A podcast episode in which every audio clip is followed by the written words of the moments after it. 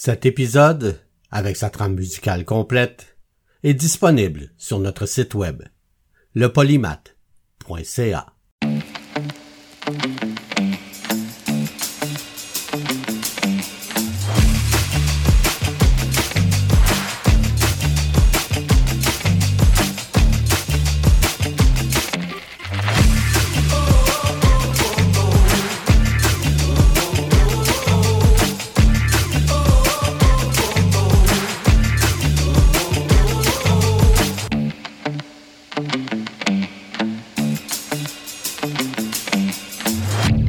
Le polymath avec Bruno Laberge.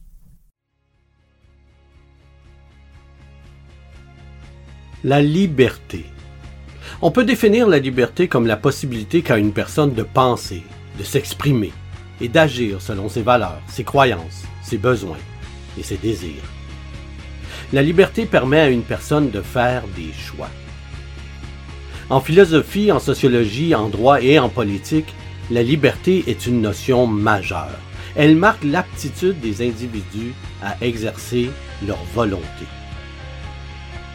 En utilisant le mot liberté, on pointe l'absence de soumission, de servitude, de contrainte et d'aliénation des individus. En utilisant le mot liberté, on affirme l'autonomie et la spontanéité des individus. Les comportements humains volontaires se fondent sur la liberté. Le Canada est connu comme étant une terre d'accueil où l'on peut vivre librement. Malheureusement, ça n'a pas toujours été le cas. Au Polymath cette semaine, l'esclavage en Nouvelle-France. Le saviez-vous, républicain, quel sort était celui du nègre? Qu'à son rang parmi les humains un sage décret réintègre. Il était esclave en naissant, puni de mort pour un seul geste.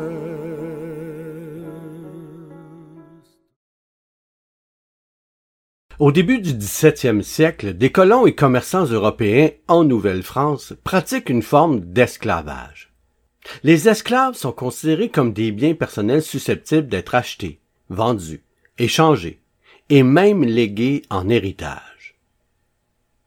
Les premiers esclaves sont les peuples autochtones, dont un pourcentage élevé provient de la nation Pawnee, vivant au nord de l'actuel Texas. Beaucoup d'entre eux sont capturés pendant la guerre et vendus à d'autres nations autochtones ou à des marchands européens. Certains colons français acquièrent des esclaves noirs par le biais de ventes privées. D'autres reçoivent des esclaves autochtones ou africains comme cadeaux de la part de leurs alliés autochtones. Au moment où l'esclavage atteint son apogée en Nouvelle-France, on compte environ 4200 esclaves, dont 2700 autochtones et au moins 1433 noirs. Le reste des esclaves viennent d'autres territoires et d'autres pays.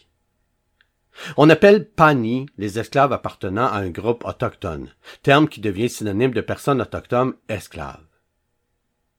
Les esclaves autochtones et africains sont aussi appelés domestiques ou serviteurs. Des termes qui signifient presque toujours que ce sont, bel et bien, des esclaves.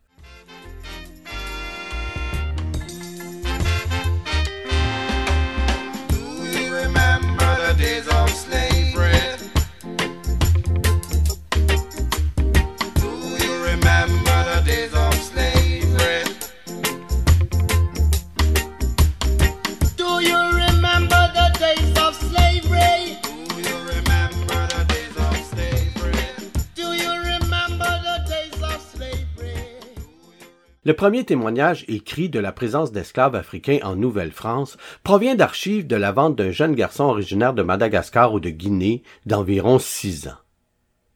L'enfant est amené en Nouvelle-France en 1629 par les frères Kirk, des commerçants britanniques qui le vendent à Olivier le Bailiff, un commis français. Lorsque ce dernier quitte le pays, il donne le petit garçon à Guillaume Couillard qui l'envoie à l'école. En 1633, le jeune esclave est baptisé et appelé Olivier le Jeune. Le registre d'enterrement de 1654 indique qu'Olivier était domestique. Il semble qu'il a servi la famille Couillard pendant environ 26 ans sous ce statut. Il était courant qu'un esclave soit appelé domestique dans les registres du Québec, donc il est difficile de déterminer si Olivier est mort en tant qu'esclave parmi les biens immobiliers de la famille Couillard ou en tant qu'homme libre qui avait choisi de rester à leur service. La demande d'esclaves noirs est de plus en plus forte car les travailleurs européens sont considérés comme trop coûteux. En mai 1689, le roi Louis XIV autorise officiellement l'importation d'esclaves noirs en Nouvelle-France. L'importation est interrompue deux fois lors de guerres, mais, en dépit de ces contretemps, treize esclaves noirs sont amenés en Nouvelle-France par le biais de vente privée. Toutefois, l'expédition d'un groupe plus important d'esclaves noirs autorisés par le roi n'a jamais atteint la Nouvelle-France. Le 13 avril 1709, l'intendant Jacques Rodeau adopte une loi coloniale au sujet des nègres et des sauvages, la première législation officielle concernant l'esclavage en Nouvelle-France. Cette loi légalise l'achat et la possession d'esclaves et renforce la pratique de l'esclavage. Le roi Louis XV, successeur de Louis XIV, renforce davantage cette pratique par le biais de deux proclamations en 1720 et en 1745. Around and spank I with his whip. Oh, whip. But if I don't get my desire, then I'll set the plantations on fire. My temperature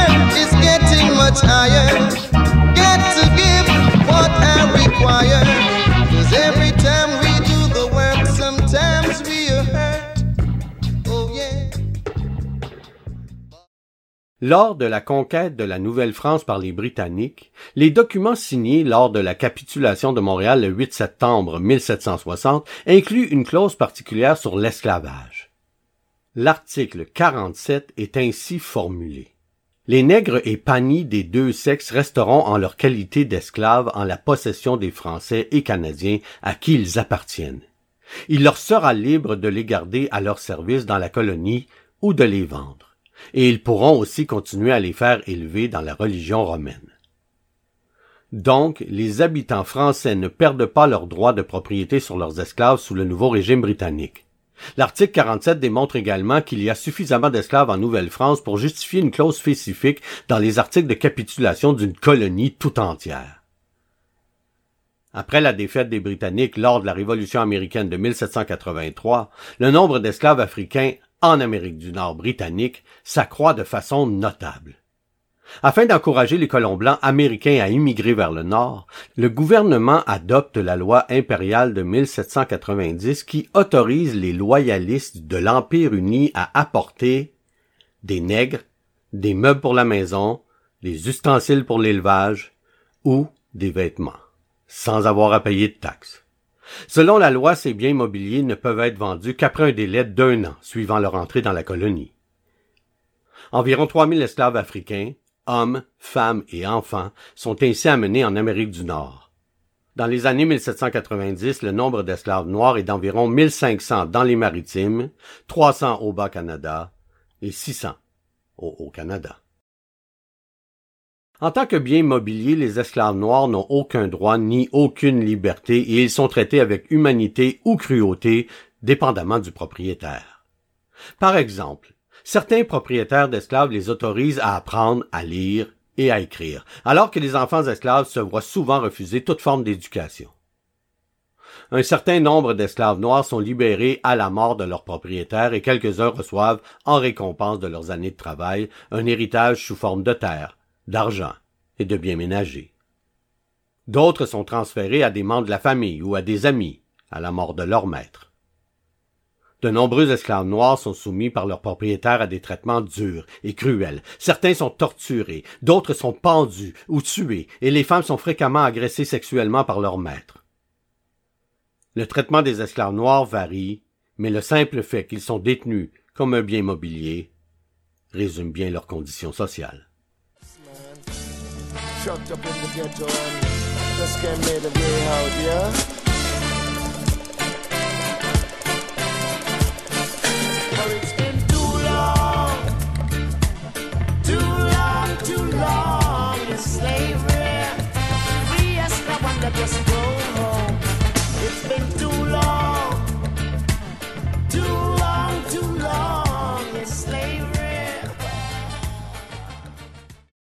En Grande-Bretagne, le mouvement abolitionniste s'oppose à la traite esclavagiste transatlantique depuis les années 1770. Les idées abolitionnistes se répandent rapidement en Amérique du Nord britannique, où un certain nombre de contestations judiciaires sont intentées.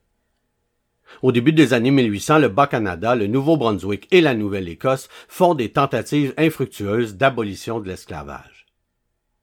La situation contraste avec celle du Nouveau-Brunswick et de la Nouvelle-Écosse, où des projets de loi visant à légaliser l'esclavage sont présentés en 1801 et en 1808, mais font face à une forte opposition et ne sont pas adoptés non plus.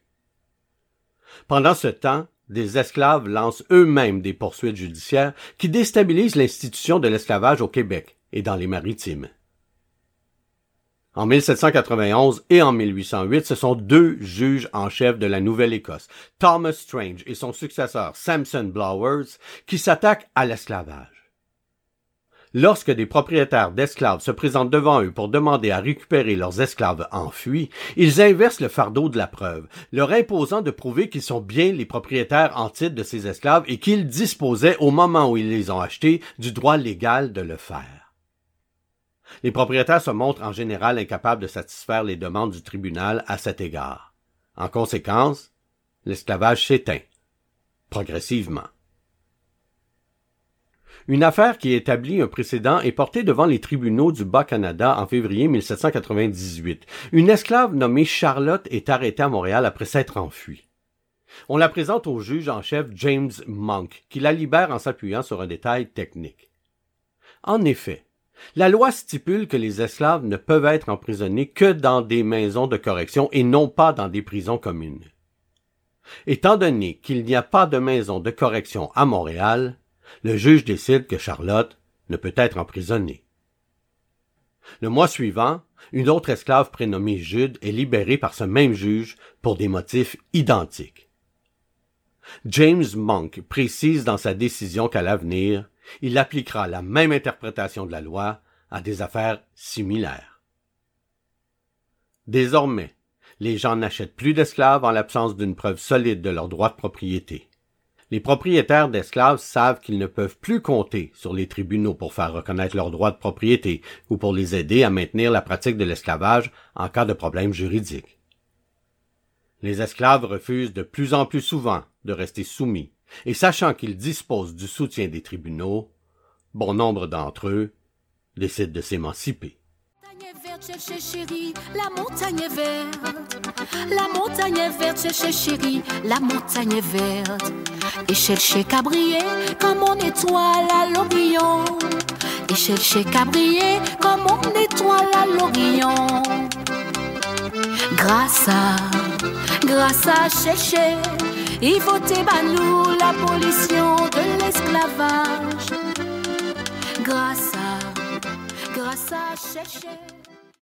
Au Haut-Canada, le vent est également en train de tourner grâce, entre autres, à Chloé Cooley, une esclave noire qui lutte contre son esclavagisme.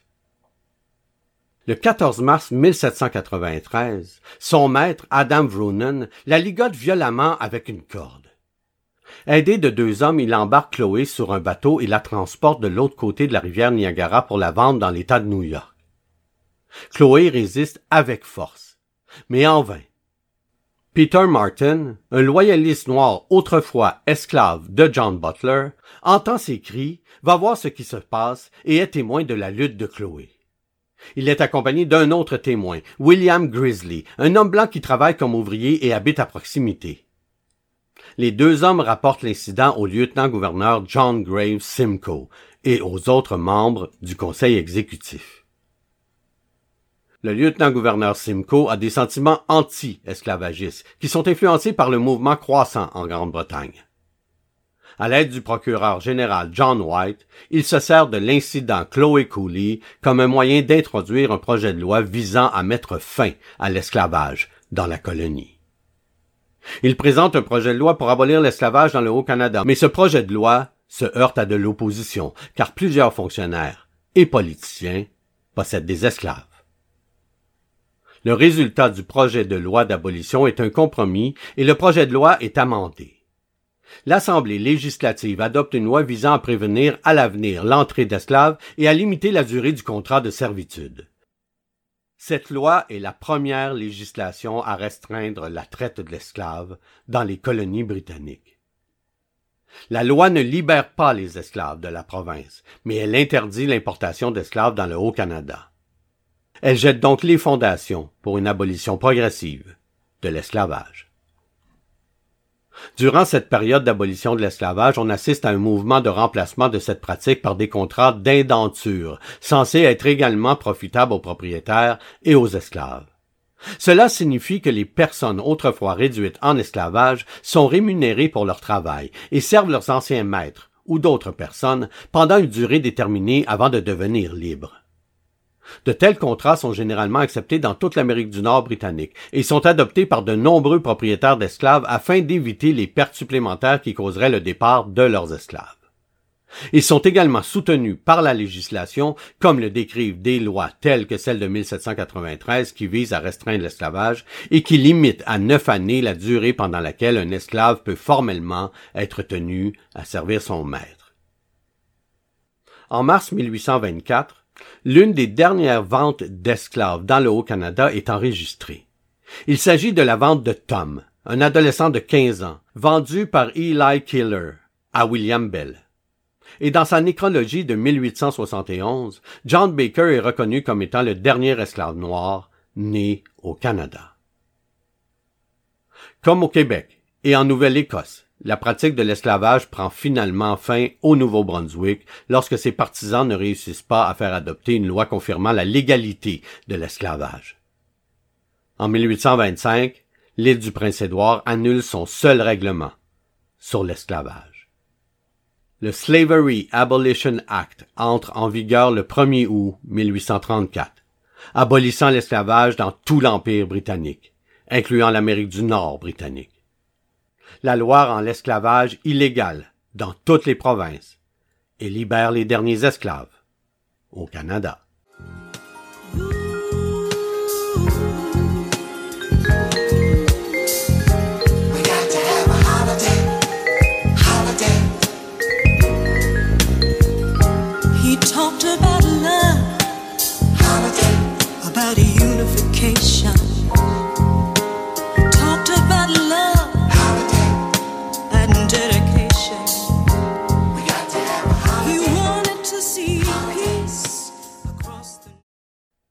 Dans le Canada du début de la colonisation, l'esclavage des Africains et des Autochtones a été un moyen légal qui a contribué à faire fonctionner l'économie coloniale.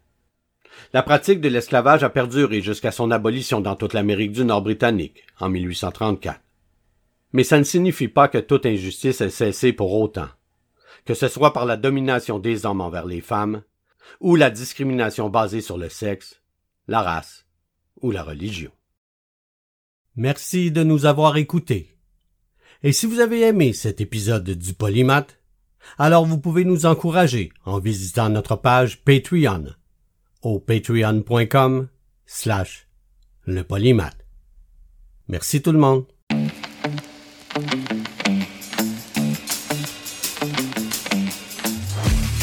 Vous pouvez nous écouter en direct le dimanche 11h au 88.3 FM dans la région de Québec ou au ckiafm.org. Vous pouvez aussi nous écouter en tout temps sur votre plateforme de balado favorite. Cherchez aussi le Polymath avec Bruno Laberge sur Facebook ou le barre de soulignement Polymath sur TikTok.